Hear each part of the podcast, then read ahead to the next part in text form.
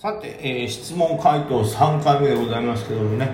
えー、まあこれちょっとね先に告知入れておきましょうかね、まあ、告知といってもそんなあの大それたもんじゃないんですけどもね。今度ねあのテレビ朝日さんでですね「え家事野郎」という番組がねございます。これもあの地域によってね当然放送時間は違うんですけど、まあ、関東、え広域圏では、えー、3月10日の夜えー、23時30分3月10日水曜日の23時30分からとなっております。こちらのまあ基本的にあのカレーをね作って、えー、まあジャニーズの中丸さんとかねカトゥーンの中丸さんとか、えー、バカリズムさんとかあとそのうちの事務所のカズレーザーとかねに食べてもらうみたいなね、えー、番組なんですけども、まあ、中にですね、まあ、あの梅木さんやっぱ投資で今最近稼がれてるということで、まあ、投資の日常をちょっと、えー、映したいみたいなのがあって、まあ、ほとんどねボケ的にカレー作ってるのに何途中でこいついろいろちゃんと見とんねんって感じですけど多分ちょっとね投資のシーンが映ってると思うんでねよかったらはい。まあ、うん、その実際にトレードをババババみたいにしてるような状況とかではないですけどまあ、ちょっと見ていただけたら雰囲気だけはああ今モニター これぐらい使ってんねんね。まあいらんか。いらんちゃいらんけどあモニターこんななん使ってんねやとかキーボードこれなんやとかあこれぐらいのスペースあるんやとかね。まあ、ちょっと雰囲気は見ていただけるかなと。まあザラバ中でもないんで大してバーッと触ってないんですけどね。はい。まあ、あとはこのテレビにやっぱ映していいもの悪いものみたいなのがあるみたいですからそんなにこうがっちり、はい、チャートとか銘柄ボーンと出てるわけではございませんけどもなんかどんな雰囲気かっていうのを知りたい方はねぜひ見ていただけたらと思いますであの関東広域圏じゃない方はですねまあウィキペディアとか見ていただいたらなんかどれぐらい放送時間ずれとかわかんのかなもしわからなかったらまあ各ご家庭のですねあの番組表とかをね見ていただいたらわかると思うんでぜひえ、見てください。え、で、まあ、カレーのね、作り方も細かく、えー、僕がなんかレシピを載せてますので、よかったらそれも見ていただけたらなと思います。すいません。ね、宣伝入れさせていただきました。はい。えー、というわけでですね、えー、質問回答いきましょう。えー、いつも参考にさせていただいております。ありがとうございます。えー、ご質問があります。ホルダーの入れ替わり、しこりなどはどのように確認されてますでしょうか？回転日数は使われてますでしょうか？例えば QD レーザー無駄なしこりがあって上がりにくいと思いますでしょうか？ということで、えー、まあちょっと順番に行きましょうかね。ホルダーの入れ替わりね、まあしこりっていうのはまあ大事ですよね。確認するのは。まあしこりっていうのはいわゆる上の方で買った人が捕まっててですね、塩漬けにしたまんまですから、そういう人ってやっぱりね、ちょっとでもチャンスがあったら、えー、損額損益額をちょっと損益って言ったらあかんのかもう益出てないから損害額をちょっとでも減らしたいということで上がってきたら売りたいと持ち込まれてる人なんで、まあ、しこり上で捕まってる人が多いと、えー、なかなか株価が上がらないという一個の要因になりますよね。じゃあまあその辺をどうやって判断するかっていうのですけど基本的には、えー、まあ僕は回転日数は使ってないですね。まあ SBI とか見たらねその銘柄が大体信用信用買いで何日ぐらいで回転されてんのかみたいなのが出るんですよね。10日とか7日とかね。まあいろいろ出ますけど僕はまあその辺はあんまり見てないですかね、えー、見てるとするならばまあ信用改ざんを多少見てますがそれも状況によりますかね。あとはどういうトレードで入るかですけど、例えば QD レーザーに関しては僕はやっぱり IPO なんでデイとか、まあ、持ち越しもほぼワンデイとか、まあ、その数日の非常に短い時間軸で戦ってたんで、まあ、その場の需給というか、その場の勢い、買い板、売り板の入り方とかを見てることの方が多かったんで、まあ、あまり IPO に関してはしこりは気にしてなかったですかね。で、なので信用改ざんとかに関しては、まあ、上場してすぐなんで、あんまり僕は気にしてませんでした。まあ、その他の銘柄でちょっとねあの2本前のラジオでも言いましたけど最近マザーズが下がってるけども、えー、高決算銘柄とかねあの狙われてるのが多いのが結構信用改ざんをこう解放してないとまあマザーズも下がって銘柄の値段も下がってるけど、まあ、高決算銘柄やったら評価されて戻るやろうみたいな、えー、願いというか、はい、予想が多いと、まあ、僕もバイセルでがっつり食らいましたけどそんな風にまあ、高決算やねんから絶対株価は是正されるやろ。適正な位置に。ということでどんどん信用買いが増えていってるというのがちょっと見られてたんでやっぱりそういうマザーズが重いですよ。でその状況でしかも信用改ざん溜まってますよ。それがどうやら上値に悪く影響してますよ。っていうのが分かった状態で、えー、信用改ざんを気にしたりしますけどまあ、それ以外の状況例えばデイで入るとかデイどのタイミングでこう利確するみたいなこととかに関して言うとそこまで、はい、大きく信用改ざんは気にしないですね、まあ、材料に対しての強さにもよりますし改ざんともうあまりにも大きいとちょっと気にしますしそもそもその銘柄ってそういう銘柄って結構長きにわたってこうね値動きが重かったりするんで、いやでも何回も小型株に絞ってたら思い出すんで、まあ、初めて見た株とか、ちょっと中長期で保養するやつに関してはそういう信用買いとかのね、残りを気にしますけども、はい、短いデイとかだとそこまで大きくは気にしないなという感じです。はい。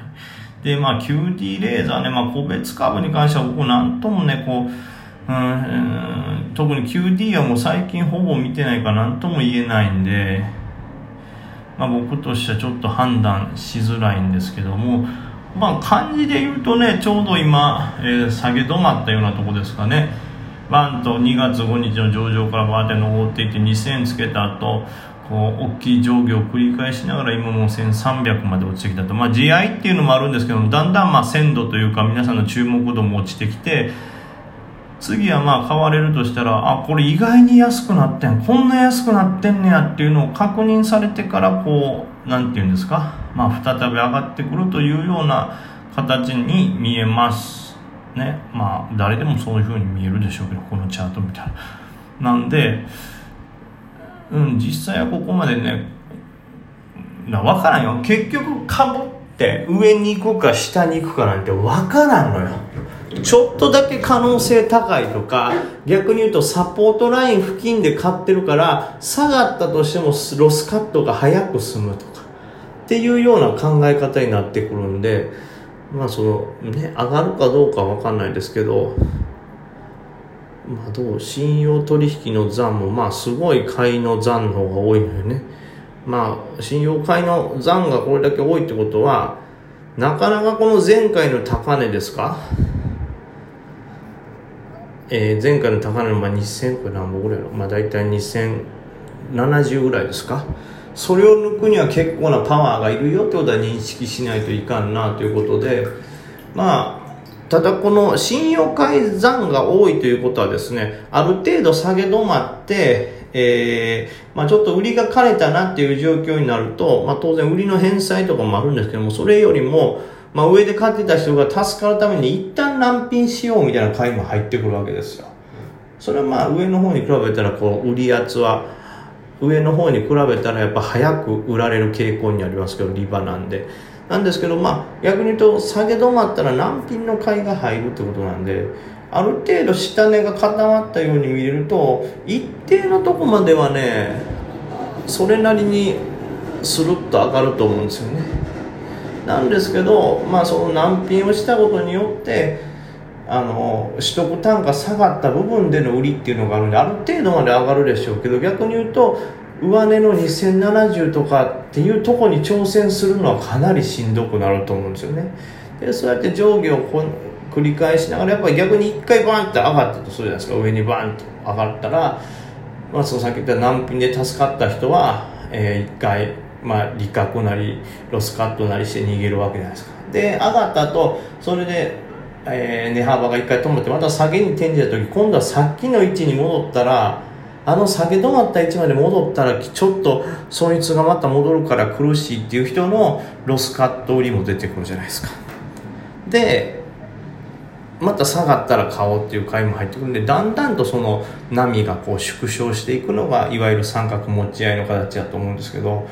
まあ、それを予想するとですね、まあ、一定のところまで下げ止まるとある程度のとこまでの多分売り圧っていうのはちょっと買い類というか逆に買い圧が強くなってくると思うんですよね。ただその買い圧がなくなった時にねまた、はい、売りがかかってくるんである程度のとこは重いと思います。でまあそれを繰り返してさっき言ったみたいにねしこりがなくなったからがまた高値を目指すのかなというような僕は予想ですから